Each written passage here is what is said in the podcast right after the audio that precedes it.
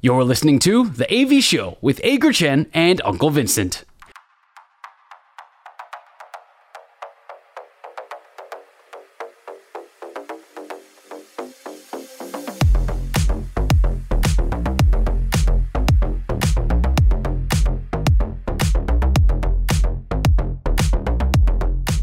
两好三坏满球数是我们节目的最后一个单元，我们互相问对方问题，双方答案相同的时候是好球，意见不同的时候就是坏球。三正或者是四坏单元就立刻结束，但是如果到了良好三坏满球数，我们就会决定谁请谁吃饭。今天剪刀石头布，剪刀石头。哦、我们哎、欸，我输哎，哦你输，我输，我输剪刀，我输布好。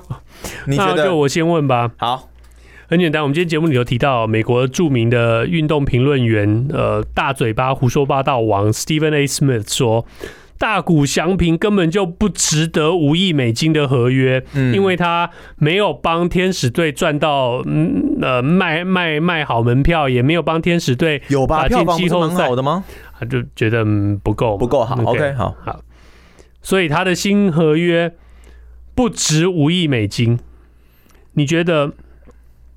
大谷翔平即将签下的哇，在世界大赛结束之后即将签下的新合约，我就问你会不会超过五亿总值嘛？总值，我们不管我们不管激励奖金，不管年份，我们就讲这个合约的总值。如果今天他的经纪人很厉害，帮他签了一个三年三年两亿的话，我三年三亿的话，那是他本事。那但但是这就是没有超过五亿。如果他签了一个签了一个十年十年六亿的话，那就是超过。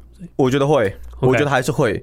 对我来说，我认为大谷翔平他一直是一个在打破不可能的人。我希望继续相信这个不可能。那他永远都是在创造奇迹的男人。就算是，其实我觉得啊，就算他只能够打击，然后投球方面可能就是个三号、四号先发好了。他带来的市场效应，他带来大家的一个关注度，还有他加上场上的一个贡献，我觉得可以超过五亿。我觉得呢。大谷翔平的这个受伤哦，这个手术应该是怎么讲？让所有的这些直棒评论员全部通通都高潮了，因为你本来是一个怎么讲？是一个毫无争议，他绝对会超过五亿，而且他绝对是有史以来最强的一个人。你看过他这两年的投打方面的表现，一点争议都没有，没有什么好讨论的。大谷翔平已经没什么好讨论。但是他一受伤，你现在就开始讨论了，他还会不会？第一个，他还会不会投球？嗯。第二，他投球之后还有没有以前的战力？他什么时候会开始投球？他的合约值不值多少钱？呃，通通这些讨论通通出来，各种各样的话题都衍生出来。我们的节目也讨论好几个星期的大谷翔平。嗯。说了这么多废话，我的答案跟你一样，我觉得会会超过。但老实说，我刚刚听你这样补述了一遍啊，我有一一种不会超过五亿的可能性，就是因为他现在又受伤了，所以球团会不会保险起见跟他签短约？签短约，或是签一个长约，就是以签一个长约，然后投手的这个部分是以激励奖金的方式方式来呈现。所以你还是觉得会超过五亿？但是我觉得会，OK，因为他受伤的时间够晚，嗯哼，所以你今年又看到，你看到他连续两年在投球方面都有做出十胜或接近十胜的这个表现的时候，他他他的这个。投球的能力是让人期待的，你会觉得过去这两年他在投球上其实并没有完全的发挥。那在打击上，他能够做到也能够这样打打四十四支全垒打跟打六十四支全垒打，对球队贡献度大概。差不了太多了，OK。当然六十，真的吗？我我觉得没有差很多嘛。你 你一场比赛打，你两场比赛打一支，跟你一场比赛打两支是差不多，OK。OK OK。我承认我这样讲稍微是夸张了一点，但是就 就有点就像说你赢两，自己都觉得不能接受吧？你一场比赛你赢三分跟赢五分有差别吗？没差，没错。对，所以大概这个意思，就是所有他在打击上如果能够有更多的话，那都是锦上添花。但是你会对他的投球能力是有期待。嗯，就像还有你刚刚不停的讲到，就是说他是个不停创造。不可能的人，所以我会说会超过了。那如果五亿，OK，如果到时候没超过的话，我们就啪啪两个人都被打脸，就这样而已。就反正没关系，我们已经很习惯脸肿这件事情了。好，再来是我说我胖。啊，再来是我第一题啊。我们刚刚讲到亚运嘛，那这一次亚运当然有很多的投手是值得大家的一个期待的。那我。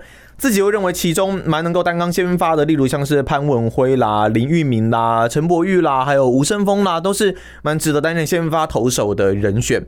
在预赛呢，中华队要碰的是韩国，然后香港，另外还有资格赛第一名，但详细的顺序我们目前还不知道，只是说如果今天我们对韩国是必须要取胜的一场比赛，这几位选手里面，你会选谁来担纲先发？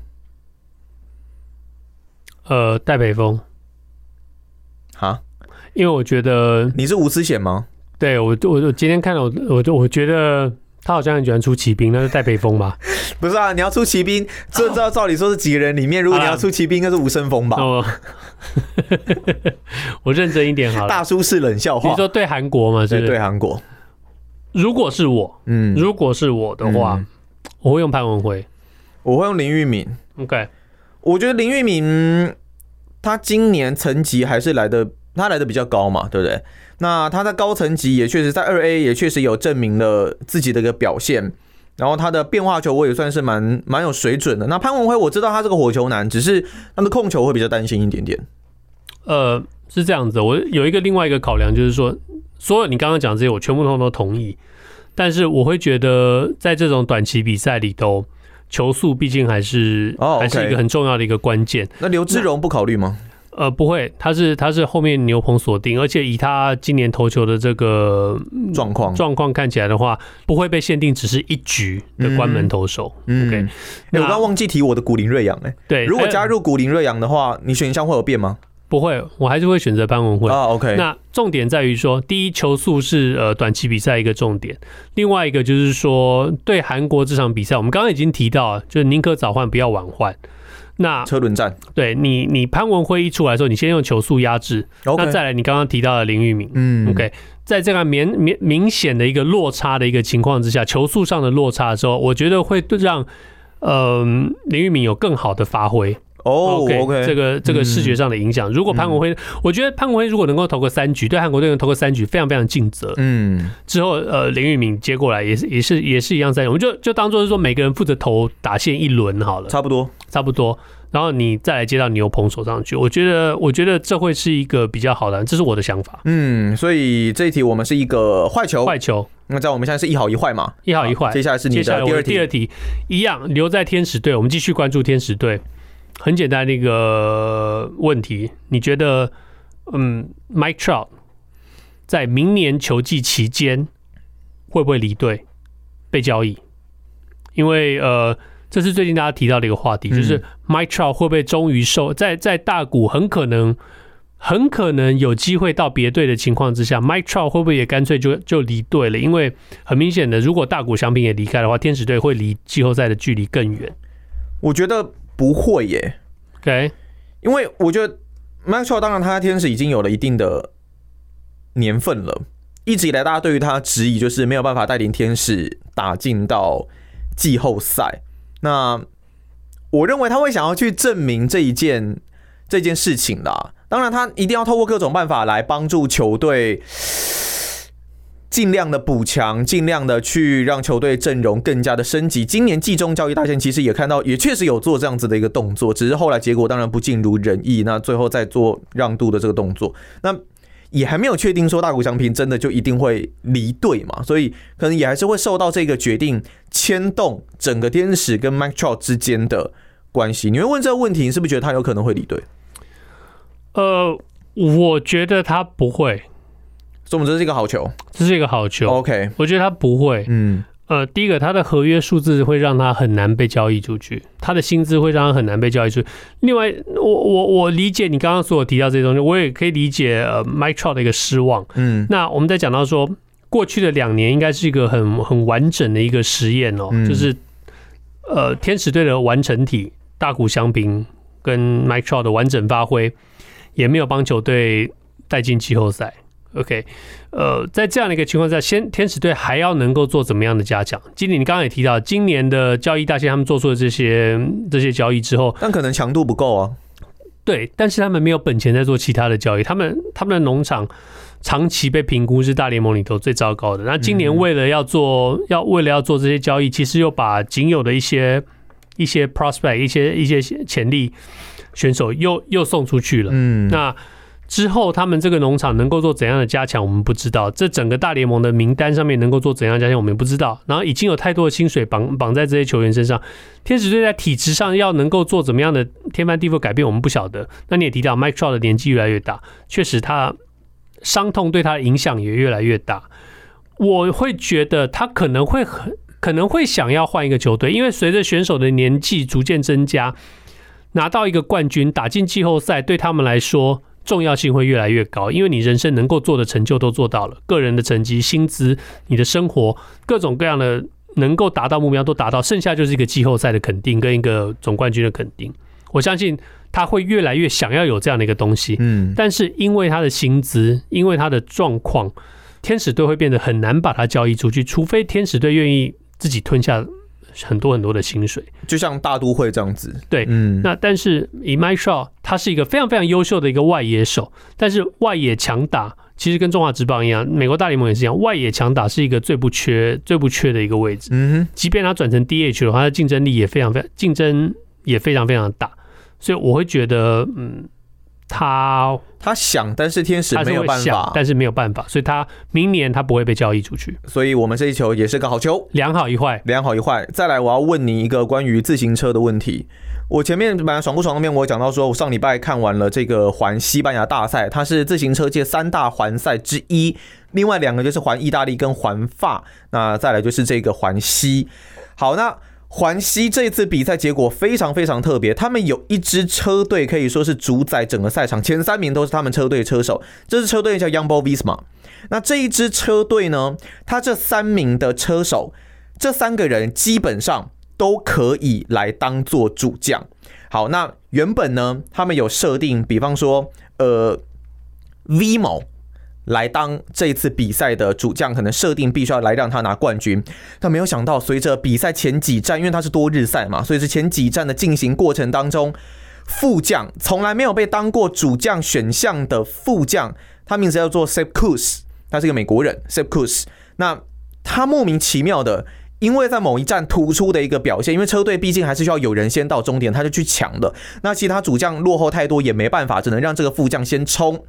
所以呢，这个副将他在那一战拿下了单战冠军之后，就一直穿着这个总冠军的衣服。那后面几站的比赛描述，对手跟他也没有办法来个明显的缩减。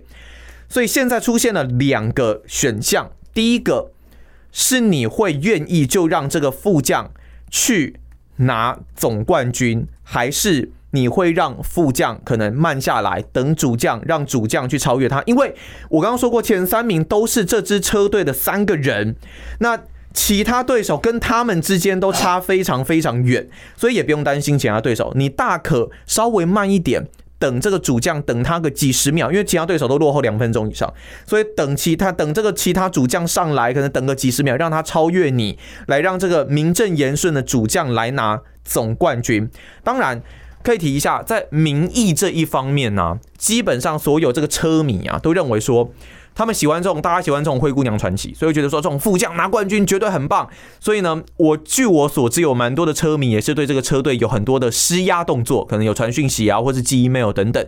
那希望说他们可以看到，你既然 Kuss 他已经领先这么多了。那就让他去拿一次的总冠军，毕竟其他的很多比赛他都是当一个最称职的副手，把所有的主将扛上冠军，他绝对是第一个功劳。所以，如果是你是车队的话，你会顺应民意，让大家想要的这个副将去拿冠军呢？还是你会就交由车手去做自由的竞争，或是你会指定说，我今天就是要这个 Vingegaard，我今天就是要这个 Vimo，，他去。拿这个冠军，你给我慢下来等他。这三个选项，你会选哪一个？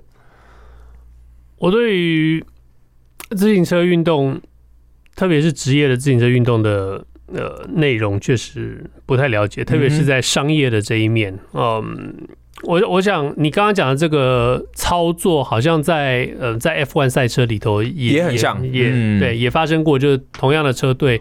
要让哪一个人去拿冠军？对对对，哪个人车手都在前面。对，哪个人做掩护？哪个人做做这个？我我我相信这个大概是有一些商业上的考量。嗯，如果以棒球上的理解的话，那答案非常非常的简单哦。因为真的哦，以以棒球来理解的话，你记不记得以前就是那种同呃年底在争盗垒王的时候对，就技术性的，对技术性可能呃队友上垒了，就把这个在竞争盗垒王的人。本来不先发的哦，有人上垒有盗垒，把他换上去，才把他换进比赛，让他有先一开始就有个盗垒的机会。嗯，我刚刚听你这样子讲描述这整个事情，这样讲下来之后，就是有一种很不舒服感，就是你觉得说你好像在问我说这个比赛你要不要作假的这种感觉，类似，但这不是说作假，而是说你该让你你要到底要让你们其中里面的谁去夺这最后的第一名，有点像就像是说哦呃球技呃打击打击王的竞争到了球季最末的时候。我现在已经领先了，我只要不上场比赛的话，我就可以保证拿到打击王。但是，但是教练还是让你上了，对我还是硬上去。就我我是男子汉嘛，因为我是球队固定的先发一垒手，那我当然要上场继续打击。我不要为了这个这个奖，我要光明正大的赢得这个奖项。所以讲了这么多，以我对于自自行车职业性比赛粗浅的了解，或者是完全没有的了解，呃，从我棒球的角度来看，我会希望。那这一站就让选手开放他们自由去竞争，自由竞争是什么样的结果就是什么样的结果。OK，这是我的想法。你的自由竞争，那这是我第一个剔除掉的选项。我觉得自由竞争是我最不会去做的，因为我觉得如果这三个人都是非常具有企图心的车手，那我会担心，我是车队的话，我会担心一件事情，就是自由竞争下去，三头老虎这样子斗。到最后被其他车队拿走了其他的冠军。虽然说有两分钟的差距，但是如果真的这三个人去拼或是干嘛的，然后发生了什么样的状况，这我们不知道。所以我比较不会让他们去做自由竞争。但是我认为自行车在商业赞助这一方面，它已经是很薄弱了，因为他们毕竟是没有门票收入，他只能靠赞助商。对，所以我会更希望我的头牌。去拿这个冠军，这个我一直塑造塑造明星的概念，一直以来塑造的这个明星，继续的去拿这个冠军。尤其这个明星他已经在环法拿过冠军了，那他如果在环西再拿一个，那我会觉得那更有特殊的一个意义存在。所以我的选择是会，我指定让这个主将去拿。OK，嗯，所以我们这是一个坏球，一个打假球的王八蛋。抱歉，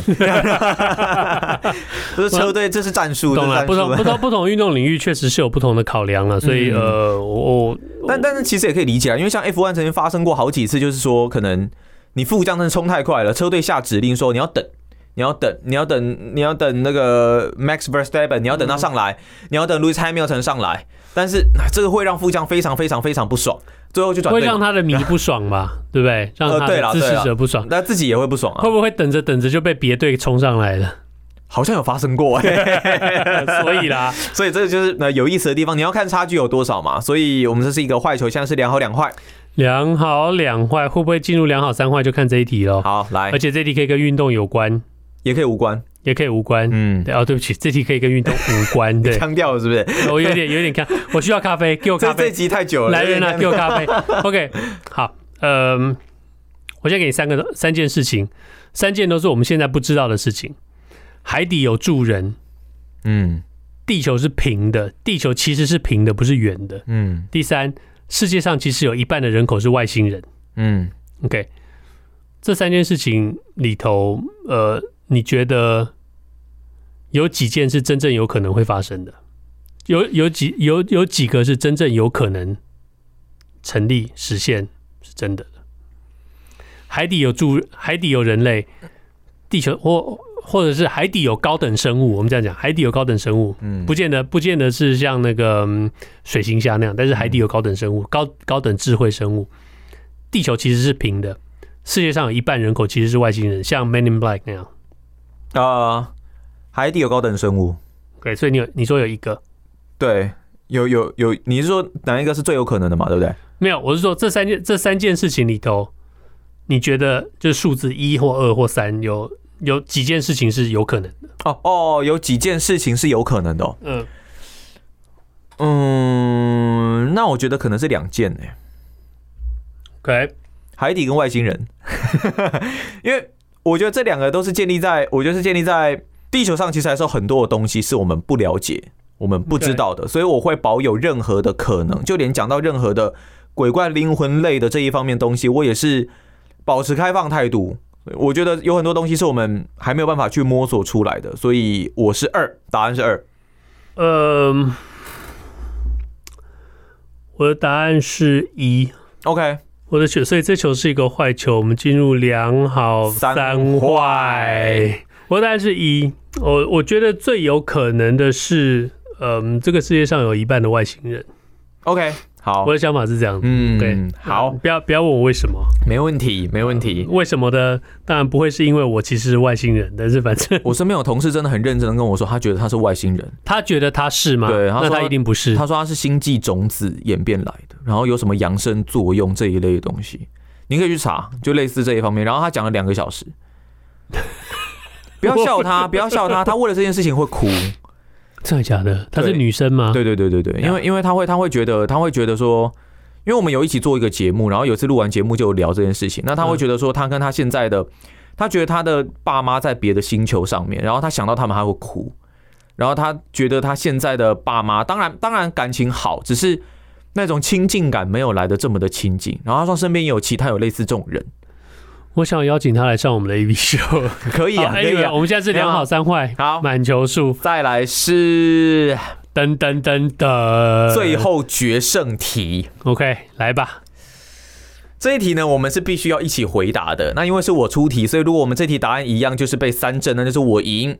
那如果这一题呢，我们答案不一样，就是四坏球保送，就是我输嘛，就你赢了。对，那输的人要请赢的人吃饭。OK，来吧。我们很多人都喜欢去怀念一些旧的影片或者是照片。OK，我看到很多人的留言是：哇，那个年代好棒哦，非常非常非常棒。如果你今天有一次机会，让你重回一九九零年代，一九九零年是一九九九还是一九九零？都可以，随便你。就是一九一九九零年代，随便选一年。对对对对对。OK，好。然后你的年纪跟现在是一样的。像我如果回去，我年纪是跟现在是一样的，带着这个年纪回到那个年代，那个年代，对.就只能这么一次，你回不来喽。就是去那边从头过，对你愿意吗？所以我们现在要回答愿意或不愿意，对，然后、嗯、就决定是不是好球还是坏球。你现在你现在是在猜我要怎么回答是是？没有没有，我没有要猜，因为我自己已经有有有答案了。OK，嗯，好，来哦，三二一，不愿意啊！耶，yeah, 三振出局，我赢了。OK，我先讲我的理由啊，啊，就是我承认我在每次看到这些旧照片，或者是比方说可能那个年代的台南市，那个年台南县或台南市，然后以前那个年代的街头的样貌，我的确会觉得非常怀旧，然后也会很。觉得说那个时候可能人车没有这么多，大家生活上可能比较悠闲，或是呃更惬意这样子的一个感觉。但我知道那个年代工作压力其实也是有，只是每一个年代经济环境状况不一样。但我会这样子决定的原因，就是因为我现在已经没有办法过那种用很久以前的电脑跟没有现在这个手机的生活，然后网络资讯。没有办法，我们也没有办法像现在这样子录，可能也没有办法像这样子录 Podcast。那要远端录音，可能也没有办法的情况，我会没有办法接受。在那个时候，你不会知道什么叫做远端录音。对对对对对，但但因为我回到过去嘛，对，所以我知道啊，然后我却不能做。重点是因为我们用我们现在的脑子跟我们现在的年纪，然后回到那个年代，我觉得会太多东西会没有办法适应的。虽然感觉起来真的很美好，其实，嗯。你刚刚问这个问题的时候，我的答案一路下来都是 yes，直到你提出了一个条件，就是说我是带着现在的年纪回去。对，重点是这个会没有办法适应。如果说我回到我当年的那个年纪，我小屁孩那个年纪，那 OK 啊。对，问题是在于说，问题在于说，你回去是一个小屁孩的年纪的话，嗯，其实你就是就从头来一遍嘛，就是这样。对，但是、嗯、但是我如果回到那个年代的话，对我来说。你那时候是大学生吗？三十年前嘛，嗯，三十年前的话，意思就是说，当我再重新回到现在这个年代的时候，我可能已经挂了。为什么？因为我是带着现在的年纪回去的。哦，对啊，对啊，再过，如果再我我我我可能活不到七八十岁，不会啊，我不觉得我会。那我可能来不及享受现在我所知道的这些美好。OK，这是一件事情。你如果告诉我说。我是带着现在的知识回到那个时候的那个年纪的我的话，那我的答案是个 definitely yes。就算探柯南哦，对，就算我回到对，就算我回到二三十岁的那个时候的我，就算我知道有这些网络科技有这些东西的话，我还是很乐意会回到那个年代。如果我带着我现在知识回到那个年代，我也是觉得百分之百，我一定要。一定要回去啊！你会你会等于预测未来耶？对，那对啦，这是另外一件事。但是这就是这些所有所有嗯，我还不买爆，我还不买爆台积电，那那那是另外一回事啊。这所有这些嗯穿越剧带给我们最大的一个迷思，就是一个盲点。所有人都觉得哦，好棒哦！带着现在的知识回去，我一定是天下第一人。重点是因为他们带着现在的知识，大家都要回去回去当当娘娘、当大王、当什么什么东西。大家都说我要带一把机关枪回去三国，我就第一勇猛，怎么样怎么样？好，重点来了，没有冷气哦，哎，对，没有冲水马桶哦，没有草纸，没有卫生纸哦。好了，九零年代有了。对啊，但是我是说，你穿越剧嘛，很多人都说我要回去古代，多棒多棒多棒！不要说不要说没有冲水马桶，没有卫生纸，没有厕所，没有车可以开哦，没有车可以骑哦，对，没有连写信都没有。你写一封信给你，有啦，飞鸽传书，你写一封信给你。你以为你以为随便什么人有鸽 都有鸽子可以传哦？你你回到那个你你写一封信给你太太，可能她半年之后才收到，你都她都已经嫁给别人了。哦，这么严重？对，哦，不要不要中了这个穿越剧的毒哦。很多事情哦，想想很好，真的发生在你身上一点都不好。但我是真的知道有很多人会觉得说啊，现在尤其是那个年代过来的人啦，会觉得说，如果我现在回到九零年代，是多么的。美好，回到八零年代，我回到那个台湾前烟角木的那个年代，是有多么的好，工作压力可能没有那么大，那时候房子一平可能才没多少钱，不用像现在有这么大的一个压力。但我我我还是会认为说，每一个年代有每一个年代痛苦或是不舒服的一些地方，或是你没有办法去适应的一个地方。所以，既然我们活在现在，那就就就活在当下吧。活在当下了，因为 you're you're here for a reason。你在这里是你在人生在这个地方，在这个时间点是有一定的原因的。你是为了这个时间点，为了这个地方而存在的。所以，像我们的 AV 秀。是为了你们这些听众所存在的，所以那最后一集了吗？怎么突然感性了起来？现在给我们大家好好支持下去。以上是我们这个星期的 AV 秀，今天是九月二十一号星期四，希望大家这个星期比上个星期更好。如果你喜欢我们的节目，Apple Podcast、Google Podcast 跟 Spotify Spotify 上面 赶快订阅下来。Podcast 的好处就是不管我们什么时候录，大家都可以在自己想要的时候听。也希望你在 Facebook 上的粉丝专业与我们留言互动。我们下个星期见，拜拜。